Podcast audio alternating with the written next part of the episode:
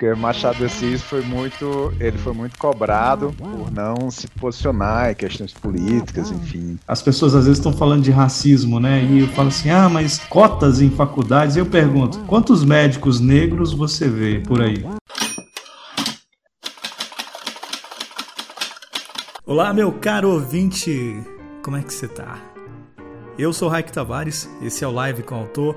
Estou no ar com mais uma edição de mais um podcast e nessa edição trago uma conversa super incrível com José Almeida Júnior, ele que é prêmio Sesc de literatura e autor né, de dois livros incríveis que dá o que falar. Ele fala sobre literatura histórica e vamos bater um papo muito interessante nesse podcast hoje. Eu falo vamos porque nós é mineiro. Né? E você, onde quer que você esteja, em qualquer parte do mundo, como você está aí? E nessa edição a gente conversa sobre a história por trás da história é, e dando seu contexto. Né? O José Almeida Júnior aí traz a sua visão sobre Machado de Assis e sobre alguns teminhas políticos né, nessa edição e algumas dicas interessantes. Então, fica aqui neste episódio, divulga para os amigos e, claro, vá aqui no Apoia-se que está no link desse episódio e apoia também o nosso projeto. Conto muito com a sua participação nesse projeto. Ok? Fechado, meu querido? E também compre aí os livros né, dos autores que passam aqui pelo podcast, autores nacionais, autores que estão aqui no nosso querido live com o autor, pessoas tão bacana que traz a informação que muda o seu dia, que muda a sua forma de pensar sobre literatura brasileira. Esse é o foco do nosso projeto de sempre estar apresentando autores queridos para você, seja já autores em evidência, não em evidência ainda, mas que tenha algo para passar para você, para você criar uma visão diferente sobre esse nosso universo literário nacional. E como eu te pedi, apoia o podcast Divulga também para os amigos e, claro, me marca nas redes sociais, arroba Tavares. Você vai me encontrar em todos os lugares. Divulga aí, me marca quando você é, compartilhar esse episódio. Combinado? Então, tem mais um mexão? Tem. Ah, tem uma novidade boa, né? Eu tenho que falar isso aqui no podcast. Em breve, o meu livro sai pela editora Arcádia, o Para Hoje Respire. Já assinei o contrato, o livro já está na preparação de texto. Em breve a gente divulga aqui, eu divulgo a pré-venda do livro. E esse é um dos mexãs que eu quero fazer. E tem algumas coisas minhas também na Amazon, vai lá e aproveita. Tá no ar então, mais uma edição do Live com o Autor em 3, 2, 1 e. Eu vou falar porque eu posso. Claquete.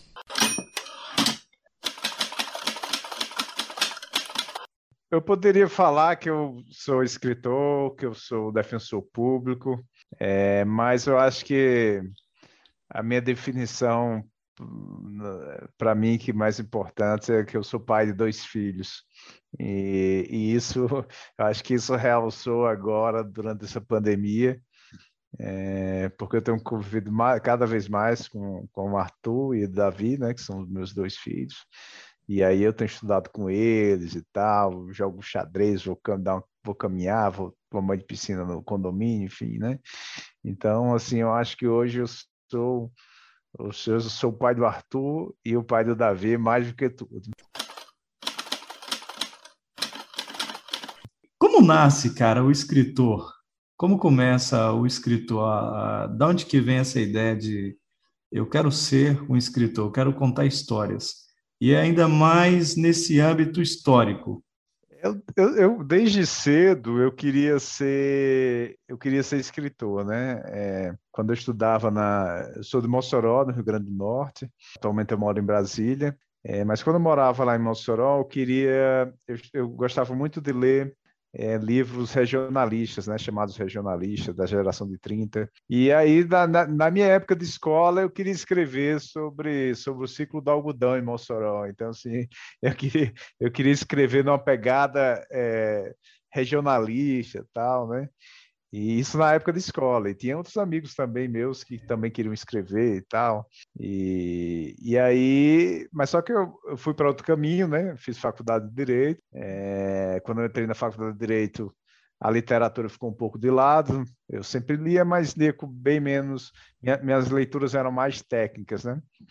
É, e aí, assim que eu me formei, eu, eu eu passei no concurso de defensor público, vim morar aqui em Brasília, onde eu estou já há 13 anos e 13, 14, faz 14 anos, 2021.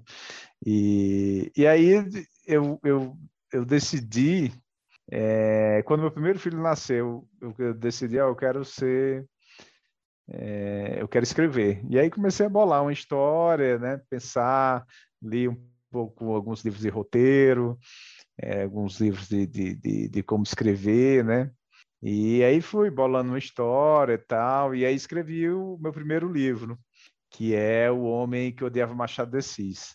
Ele foi o primeiro livro escrito, mas foi o segundo publicado. Né? O primeiro, primeiro livro publicado foi é, A Última Hora. Então, eu comecei a escrever em 2012, eu terminei esse meu primeiro livro em 2015, em seguida eu já comecei a escrever o segundo livro, e, e aí eu entrei para carreira literária, para dizer assim, ah, eu sou escritor, foi quando o meu livro, Última Hora, ganhou o Prêmio Sesc Literatura 2017. E aí, a partir daí, a maioria das pessoas não sabia que eu, que eu escrevia, né? Todo mundo, é, muita gente falava, que livro é esse? Que, que o pessoal achava que era livro técnico de direito. E ninguém sabia, muita gente não sabia que eu, que eu era, é, que, eu, que eu escrevia literatura, né? Então era uma coisa muito pessoal, não saía conversando sobre isso, enfim. E aí foi uma surpresa, né, para muita gente, para mim também, que mudou mudou a minha vida, né? Porque uma coisa é você escrever, não dizia para ninguém, eu não podia nem dizer que eu era escritor, né? Porque eu escrevi, mas não tinha nada publicado, enfim, né? Eu, tinha, eu já estava com dois livros escritos em 2017, dois romances. Eu tinha um livro infantil também que eu escrevi que nunca publiquei. Então, assim, eu escrevia há muito tempo, mas eu não, não me considerava escritor porque não era publicado, né? E aí, quando eu ganhei o Prêmio Sesc Literatura 2017, aí o livro foi publicado, enfim, né? Aí as portas se abriram, porque o Prêmio Sesc é de literatura, ele não dá uma premiação em dinheiro, né? Mas ele, ele, ele proporciona a publicação do livro pela Editora Record, e aí o autor entra no circuito, circuito de eventos literários, né, no Brasil inteiro. Então, viajei foram em 2018 foram mais de 30 eventos que, em todas as regiões do Brasil, principalmente interior, que é uma coisa muito muito importante, né, que a gente encontra um Brasil mais menos pasteurizado, né, menos é, americanizado. Então é, é um, é um local que eu eu venho do interior, né? Então eu gosto bastante de ir para o interior. E, e aí fiz, fiz eventos até em Portugal também. Nós fizemos eventos em Lisboa, é, Setúbal, foram vários eventos em Óbidos, então foi, foi bem interessante, né? Então essa, esse, o prêmio Sesc, né, e, e a consequência do prêmio, né, todos, todos esses esse, circuito, né, é, me deu uma casca assim, de escritor, né? Eu fiz eventos com pessoas que eu considerava, ainda considero ídolos meus, né? É, fiz evento com Antônio Torres, né? Antônio Torres, para mim, é um dos maiores escritores vivos. Fiz evento com, com Carrascosa, então, assim, foi, foi bem interessante. Depois, em 2019, fiz evento com já com o segundo livro, fiz evento com Conceição Avarista, então foi, foi bastante interessante, né? E como é que é, cara, escrever ficção, mas uma ficção histórica diante de fatos reais? Igual você pega um livro como Última Hora e depois você pega essa história de um dos maiores escritores brasileiros ali, né, com fatos é, históricos é, que ditam muito sobre o Brasil desses momentos aí que você coloca nesses dois livros. Qual é a responsabilidade sobre isso também? É, eu acho que o principal é, é, é o escritor deixar muito claro é, para o leitor, né? Assim, porque meu, meus livros eu sempre deixo muito claro que eles são obras de ficção. Então, por mais que por mais que ele seja baseado, tem muitos fatos reais, boa, boa parte do, do, que acontece, assim, de, de, que aparece de história do Brasil realmente aconteceu, né? É, mas mas o, o, meu compromisso maior é com a ficção, né? Então, uh, acho que o principal é você deixar muito claro para o leitor de que eu tenho, que minha responsabilidade é com a ficção e não, não com a história factual, né? Com a história do Brasil, enfim. Embora, lógico que, que, eu, que eu assumo esse compromisso, né, internamente, de, de, de escrever uma história é, que seja baseada no Brasil, né? No Brasil, no, no povo brasileiro. Então, é, eu, eu, eu, tenho essa responsabilidade, mas é, é, eu não, não assumo o meu livro como um livro de não ficção, meu livro é de ficção. Né? Então, o principal é, da, da minha literatura é o compromisso com a ficção.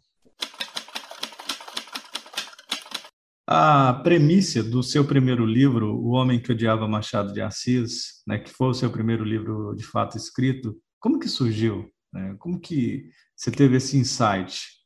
E aí, para depois, para pular para o segundo livro, Última Hora. Quando eu pensei em ser escritor, né, como eu falei para você, mais ou menos no ano 2012, aí eu, eu, eu queria escrever uma ficção histórica, que é um gênero que eu gosto bastante, que eu leio.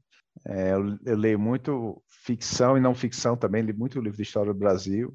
E, e aí eu, eu, eu decidi escrever, escrever um, um, um, livro, de, um, um romance histórico, então comecei e aí eu pensei no Machado de Assis, que para mim era, era a grande referência de escritor. E aí eu fui estudar a biografia dele, né, as biografias dele, e aí eu, eu, eu descobri um, um, um, fato interessante, que foi a vinda de Carolina, que viria a ser esposa de Machado de Assis, é, para o Brasil, né, ela era portuguesa, e aí ela veio com mais de 30 anos para o Brasil, é, não era casada, veio com um músico boêmio e tal, que era o Arthur Napoleão. E esse músico, depois que era português também, quando chegou no Brasil, ele ganhou uma certa notoriedade né, na corte do Rio. E, e, aí ele deixou um livro de memórias e ele fala dessa passagem dele. Só que ele disse que quando ele veio para o Brasil com Carolina, ele disse que ocultava a vinda dele, os motivos para não é, para não criar nenhuma desonra para a família, enfim, né? Mesmo porque o Arthur Napoleão ele foi padrinho de casamento de Machado de Assis e Carolina, foi um dos padrinhos. E aí, em cima desse mote aí, eu resolvi escrever um, uma ficção que seria, queria explicar o porquê de Carolina ter vindo para o Brasil, né? Fui ler a fundo tanto a obra ficcional do Machado, fui reler, ler muitas coisas, e porque a obra do Machado de Assis é imensa, né? Porque não são só os romances. Se você for pegar só os romances, ainda assim é muita coisa. Ele tem, salvo engano, nove romances. Não estou bem de cabeça assim, mas acho que tem nove, dez romances. Mas ele tem centenas de contos, tem tem, tem muitos, é, quase mil crônicas. Então a obra a obra literária do Machado de Assis é imensa.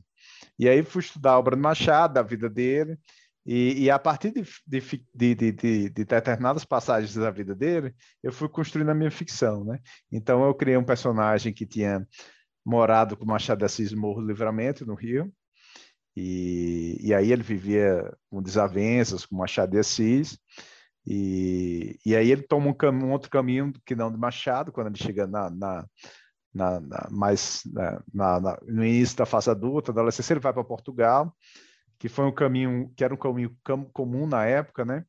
Inclusive o próprio Brás Cubas do livro de Machado de Assis, ele vai morar né, em Portugal, né? Vai estar em Coimbra, então meu personagem vai para Portugal e lá ela conhece, ele conhece Carolina, ele se envolve com ela. E Carolina tem a desilusão ali, ela volta para o Brasil, vem para o Brasil com Arthur Napoleão, e aí o meu personagem permanece em Portugal até concluir os estudos dele. E aí, quando ele volta para o Brasil, ele encontra Machado de Assis casado com Carolina. E aí o livro, e, o, e aí o livro o livro segue esse, esse conflito aí. É um triângulo amoroso e também tem muita questão política também, né? Porque meu personagem se envolve em questões políticas da época, da época como a aprovação da lei do ventre livre, é, questões raciais, enfim, né? Então eu gosto também de explorar é, questões políticas no livro é, também. Última hora é, eu queria escrever um, um, livro também com um personagem que tivesse vivido os dois períodos de Getúlio Vargas. O Getúlio Vargas ditador ali dos anos 30 e o Getúlio Vargas eleito, democrático, dos anos 1950, né? E aí eu queria é, explorar essas contradições de Getúlio Vargas. Ao mesmo tempo que ele foi um grande perseguidor de comunistas, da esquerda, hoje, hoje ele é um símbolo do trabalhismo, que é boa parte, que é boa parte da pauta da esquerda. Então eu quis explorar é, é, essa contradição do, do Getúlio Vargas. Então eu criei um personagem que foi torturado, foi torturado por, pelo governo Getúlio Vargas nos anos 30, e ele vai trabalhar nos anos 50 no jornal chamado Última Hora, que o jornal realmente existiu, e foi um jornal que foi criado para apoiar Getúlio Vargas, né? O governo Getúlio Vargas dos anos 50. Então, aí eu, eu, eu, eu vou trabalhar esse personagem que ele é de ficção, mas poderia ter sido real, porque muitos, muitos jornalistas que compuseram lá a formação inicial do, da Última Hora eram comunistas e, e, e aí eles foram trabalhar um, no jornal que é, era declaradamente a, a, é, é, dava apoio a Getúlio Vargas. Né? Então aí eu vou eu vou explorando isso aí, essas contradições. Eu coloco também questões familiares, né, dele. É, eu coloco um, um, conflito com o filho dele, que é um conflito que eu acho que eu gosto muito desse livro, que é, que é um conflito de gerações, né? que, que eu exploro é, um conflito de gerações com o filho sendo mais conservador do que o pai, que é uma coisa muito comum hoje em dia. É, e, e, aí eu transporto isso aí para os anos 50, né? O filho ser mais conservador do que o pai. E esse paralelo que você faz entre a realidade e a ficção, e levando até esse ponto também, é aonde o filho é mais conservador do que o pai, né? Como, como que você vê todo esse conservadorismo que a gente está tentando, eu acho que eles estão tentando implantar no Brasil com paralelo às suas histórias? É, essa, eu acho que assim é uma visão minha desse período, né? é, é, que eu, eu, acompanhei um pouco, porque é, eu, eu, sou, é, por uma experiência pessoal, né, eu sou, eu sou o irmão mais novo da minha família, então tenho sobrinhos que, que são, é, não só, é, são quase, são como se fossem irmãos mais novos meus, assim, sabe? Então, alguns sobrinhos meus, por exemplo, eu vi chegando na fase adulta, e que, ele, que eles eram mais conservadores do que eu. E, e aí também, como, como eu, tra é, eu, eu, trabalho muito com estagiários também na defensoria, e aí eu acompanhei muito isso, né? Eu gostava de, de saber deles e tal, é, dessas, é, saber como é que eles falavam, né? Chega, falavam para mim, é, e eu percebi que eles eram muito conservadores, tanto na questão de costumes como questões econômicas, tal. Então assim, assim eu achei uma geração bem diferente da minha que por exemplo, quando eu, quando eu era da época de faculdade, eu em universidade pública, é, se você fosse ser conservador, você era. Eu me lembro que na minha sala tinha um ou dois conservadores, é, o resto todo mundo era progressista e tal, né? Então, eu achei bem interessante é, é, explorar esse conflito de gerações, né? Que é muito atual, né? E, mas, assim, a causa disso, aí eu, eu não sei exatamente qual seria a causa disso, mas eu suponho, tem uma hipótese que seja eu acho que eu acho que a geração é, as gerações novas são muito são muito é, são muito contestadoras geralmente né? São muito contestadoras. E aí foi uma geração que foi formada nos anos do PT e, e aí alimentado pela mídia tal que e aí foram pessoas que, que, que cresceram jovens que cresceram é, que foram, foram, foram se tornando extremamente conservadores, que, que aí a, a gente, quando viu, é, acho que o, é, o, o, o, ápice foi a eleição de, do, do, Jair Bolsonaro, né? Então, é, eu acho que foi, foi esse caldo de, de, de, de coisas acontecendo, um desgaste dos anos de governos progressistas e, e aí juntou também com, com o avanço da, da das questões religiosas também, né, de, de, que tem uma influência muito grande na vida das pessoas, né? E, e aí eu via, por exemplo, é, estagiários meus, uns anos atrás, pessoas que é, que foram beneficiadas com, com programas sociais, ProUni e tal. Às vezes, muitas vezes eu, eu, eu, tinha pessoas lá que trabalhavam comigo que, que eles eram a primeira pessoa da família a ter um curso superior, enfim, né? Então, assim, e, e eram pessoas extremamente com pensamento com pensamentos neoliberais e, e enfim, né? Assim, sendo que elas estavam tendo, acho que faltou ali, acho que faltou uma comunicação de, de é, uma, uma, uma, falta de, de, aproximação também, né, de governos progressistas com a própria população, né? Que acho que houve esse descolamento da realidade também. Sim, eu acho o progressismo interessante. Né? Eu acho interessante, eu acho importante. Eu não, eu não consigo me ver, é uma, é uma questão pessoal, não consigo me ver como escritor e não ser progressista, sabe? Em, é, eu não, o que, que eu vou conservar? Né?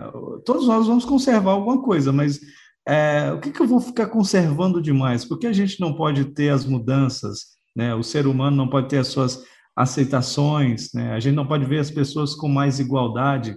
Então, assim, é, dentro até do que eu escrevo, eu coloco muito isso, eu bato muito em cima dessa tecla, né?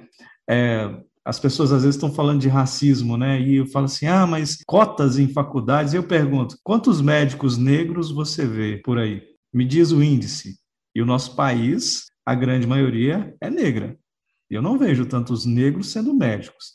E aí, quando você vê em posições mais menos valorizadas, né? É, empregos, subempregos, é, você vai ver que, que, que, a grande maioria da população negra vai, é, é, é, é colocada nesse posto, né?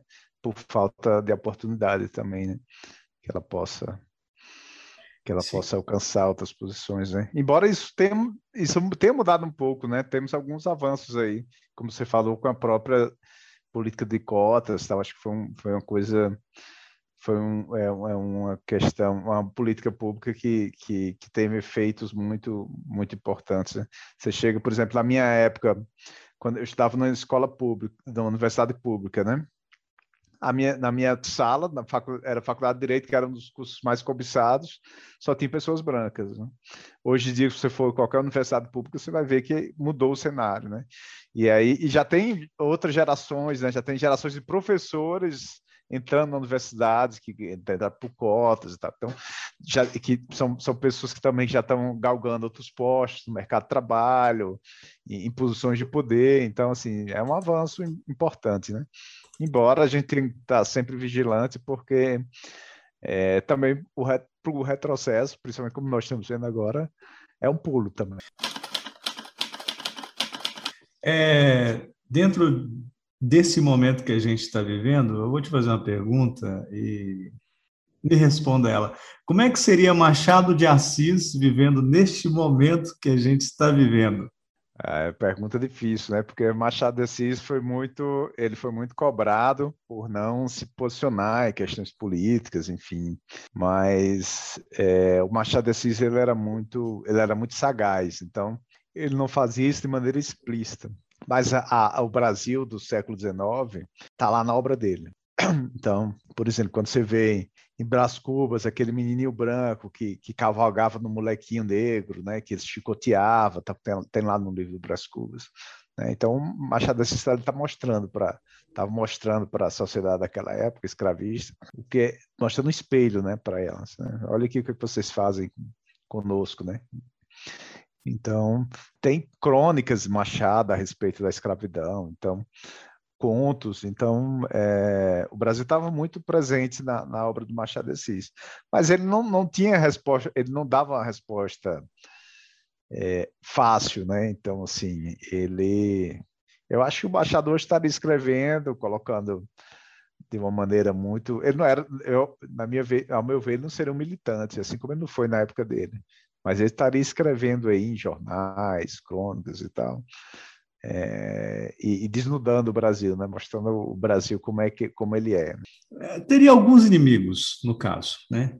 Assim como ele teve, né? Na época, na época, assim que ele morreu, sabe Machado? Assim que ele morreu, poucos dias depois saiu uma crônica de, de um jornalista descascando com ele, dizendo que ele tinha abandonado a madrasta dele, dizendo que ele era ingrato e tal, que ele não reconhecia sua cor. Então, o Machado Assis foi muito atacado, tanto em vida como depois da morte dele também. Ele passou por um período de, de ostracismo no, é, no período do, do modernismo, né? Os modernistas queriam é, queria que apagar o, o, Machado de Assis, né? o próprio Mário de Andrade tem textos dizendo que, que odiava Machado de Assis como pessoa, é, o do Drummond também, né? então assim... Mas, mas o Drummond mas, se retratou. Eu, eu, se retratou. Se retratou. Se retratou. O Drummond teve essa capacidade, né? essa humildade Sim. de se retratar. Eu acho que eu acho que ele pensou assim, não quero morrer é, sendo o homem que odiou Machado de Assis em vida. E ele, ele escreveu um belo poema, né, que é Ao Bruxo com Amor, né, que o Drummond escreveu em homenagem a Machado de Assis. E até ela consagrou essa expressão que até hoje fala, né, o bruxo do Cosme Velho, né? Então, assim, o Drummond meio que consagrou essa expressão. Mas o, o, o texto que, que, Drummond escreveu sobre Machado foi nos anos 20. Então, o Drummond era muito jovem ainda, né? Drummond tem, tem textos que, tem, que ele descasca o Machado de Assis também, né? dizendo que é, que é um escritor que a gente precisa, que precisava superar, enfim. Mas ali era um espírito modernista. Né? O espírito modernista era ser, um, ser, ser contra o academicismo, né? E ninguém representava mais o academicismo no Brasil, principalmente na literatura, que é o Machado de Assis, né? Fundador, presidente da, da, da Academia Brasileira de Letras, enfim, né? Nessa mesma pergunta que eu te fiz sobre como seria Machado de Assis neste momento que a gente está vivendo, a mesma pergunta ela serve para o seu personagem principal do Última Hora. Ah, o Marcos, né? o Marcos é um cara contraditório. Ele é, Você ele... acha que ele estaria apoiando esse governo? Desculpa te interromper. E não, tra... trabalhando lá? Não, talvez o filho dele, mas ele não. Ele com certeza não. Mas, mas ele era um cara contraditório. Ele poderia tá, ele poderia ser, ele poderia, ele poderia surpreender, viu? Ele, ele era um cara contraditório. Ele era um comunista ferrenho, mas ele, ele era contraditório. Eu estou escrevendo sobre o Marcos, é, que é um livro novo que eu estou escrevendo. É, já faz muitos anos eu não consigo terminar esse livro. Mas, enfim, né, eu, eu escrevo um livro com Marcha, é, que eu vou explorar de novo essa, é, a relação do Marcos com o filho dele. Só que eu levo dos anos 50 e aí ele, ele, esse livro vai se passar nos anos, nos anos 60. Ele, vai, ele começa com a inauguração de Brasília, né, em abril de, de 1960, e ele termina com o golpe de 64. Então, esse, esse vai ser o meu próximo livro, é, provavelmente, né, se eu conseguir terminar esse ano, talvez eu publique no próximo. Você já tem título já para o livro? Não, ainda não. Ainda eu não? com 70% desse livro escrito, uhum. mas o problema é que eu escrevi muito pouco no ano passado, né, por causa da pandemia, e eu não estou conseguindo manter o ritmo. Começo a escrever, paro, e aí quando eu vou voltar, é, eu tenho que revisar tudo do início e tal, para entrar de novo na história. E eu estou escrevendo também, é, que são capítulos é, alternados, com pontos de vista alternados, né? E eu estou escrevendo em primeira pessoa. Então, um capítulo eu escrevo com Marcos, no outro é com o filho dele, o Fernando. E são pessoas muito diferentes, gerações diferentes, pensamentos diferentes.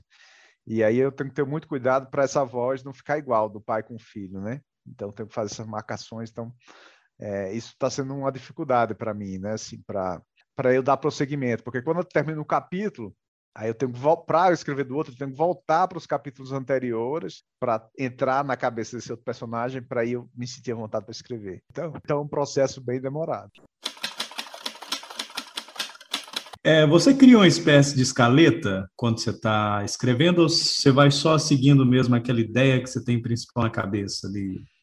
Depende do livro, né? É, o, do, o, o Homem que devo Machado de Assis, eu fiz uma planilha de Excel que eu sabia tudo que acontecia.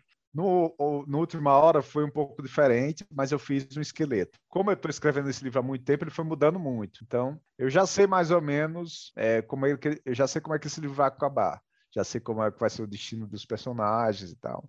Eu escrevi o destino dos personagens no, no bloco de notas do celular. Então, um dia eu fiquei com a cabeça fervilhando e aí comecei a escrever o que é que ia acontecer em cada capítulo. Eu fui pá, pá, pá, escrevendo, escrevendo. E aí eu terminei. Então, assim, eu sei o que é que vai acontecer. Então, para mim tá mais fácil agora, né? Deu, falta só tempo mesmo para me dedicar a ele, né? E aí foram surgindo outros projetos também, né? É, eu estou escrevendo um, um, livro infantil que talvez deve sair próximo ano. E aí estou escrevendo estou fazendo outras coisas também, né? Organizando uma, uma coletânea de texto. Então, e aí acabou que me, me afasta do livro. É, eu estava conversando com um amigo sobre essa questão, sobre você afastar do texto e sobre depois você retornar para o texto. O quão isso é, isso é difícil, isso isso é penoso, né? Por mais que você tenha tudo elaborado, você tenha ali ficha de personagens, escaleta essa coisa toda, né? Para o romance, no caso. Mas tem uma trava, né? É, tem uma trava, não tem. Você não está naquele mesmo ritmo. Né? Isso, isso, isso, é, isso é penoso, né? É, não, retomar o, o, romance é muito difícil. Assim, quando eu faço pausas, pausas longas, eu retorno desde o início para ler e tal. E aí pego o ritmo novo e continuo. Né? Então, e quando eu não faço pausa, quando as pausas não são longas, aí eu leio uns três capítulos para trás para continuar. Mas é, mas é ruim mesmo, a interrupção é terrível. Como que é, já que a gente entrou nesse ponto de, de falar sobre a escrita em si, é, como que é o seu processo de revisão? Eu já reviso muito o livro quando, enquanto eu estou escrevendo, né? Como eu falei para você, cada pausa dessa que eu faço, eu volto, releio, altero um monte de, assim, vou vou amarrando o texto. Então, de modo que quando eu termino a primeira versão, ele já está um texto bem é, amarrado, né? E aí, depois que eu termino essa primeira versão, eu deixo, deixo ele, descansar um pouco, e aí vou ler de novo. Aí mando para alguns amigos meus, tal, para dar opinião, né? E minha esposa lê o livro também, e lê os originais, né? E aí eu volto ao texto novamente. Mas quando eu termino a primeira versão, o texto já está bem amarrado, né? Mas porque durante esse processo, durante o processo de escrita, eu já faço muitas revisões, eu já volto muito. Por exemplo, esse livro estou com 70% dele escrito, mas eu já fiz dezenas de revisões desde o início. Sei lá, a metade dele já está muito bem revisada. Lógico que sempre sempre é, revisão do negócio não acaba nunca, né? E quando você acaba, sempre vai encontrar um defeito, algum erro, tal. O livro vai ser impresso, você vai encontrar um erro também. Então é uma coisa que que não que não acaba nunca, né? Para a gente finalizar o nosso papo aqui, eu quero te pedir que você indique para a gente um filme, uma série e um livro. Vamos primeiro para série. Eu estou lendo, tô lendo, eu tô assistindo agora. Acabei a quarta temporada de This Is Us, né, que tá, tá na Amazon. É uma série assim muito muito boa. É, não sei se você já assistiu, mas é é uma são é uma família que adota é, vai ter trigêmeos, um desses filhos morre na hora do parto e, e aí a família adota uma criança, né? E aí é, é uma criança negra e, e aí eles ele vai então uma família toda branca com irmãos gêmeos brancos e ele só ele negro. E aí ele vai mostrando os conflitos familiares, né? De, de vários pontos de vista de cada um desses filhos.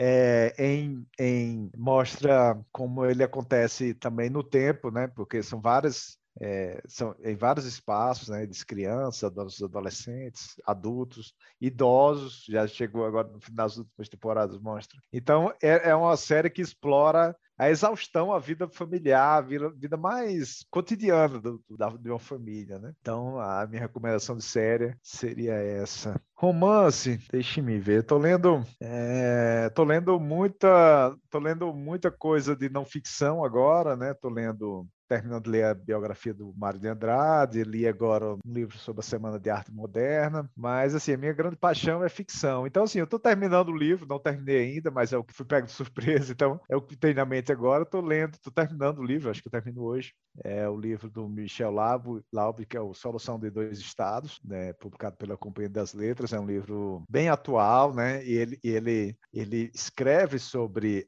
a atualidade, porque livro se passa em 2018, mas sem entrar na, nessa, nessa discussão, é, sem entrar na discussão fácil. Né? Então, ele explora um drama familiar também nesse livro, mostra o Brasil do jeito que está, de, de, violência e tal, dessa coisa que das eleições de 2018, mas ele não fala nem das eleições de 2018, pelo menos até onde eu estou lendo agora, que estou no final, já acho que não vai, ele não vai entrar nisso. Mas, então, assim, um livro muito bom, Solução dos Estados, Michel Lau. Filme, filme, faz tempo que eu não assisto filme. O que me vem em mente agora é O Sete de, de Chicago, que é um livro, acho que até, o filme até concorreu ao Oscar, está passando na Netflix, que ele fala da, de uma manifestação, uma manifestação que aconteceu nos, nos Estados Unidos e, e, e, eles foram presos, estudantes e tal, e aí só a gente vê nesse, nesse filme como, como o único negro ali das manifestações tem, tem, um, tem um, um, um tratamento diferente, é, ele é um pantera negra e tal. Então, assim, um, livro, um filme muito bom também, é o Sete Chicago. Mas filme é, é, engraçado, ultimamente eu não tenho assistido muito filmes, né? Vai essa indicação, né? O Sete de Chicago.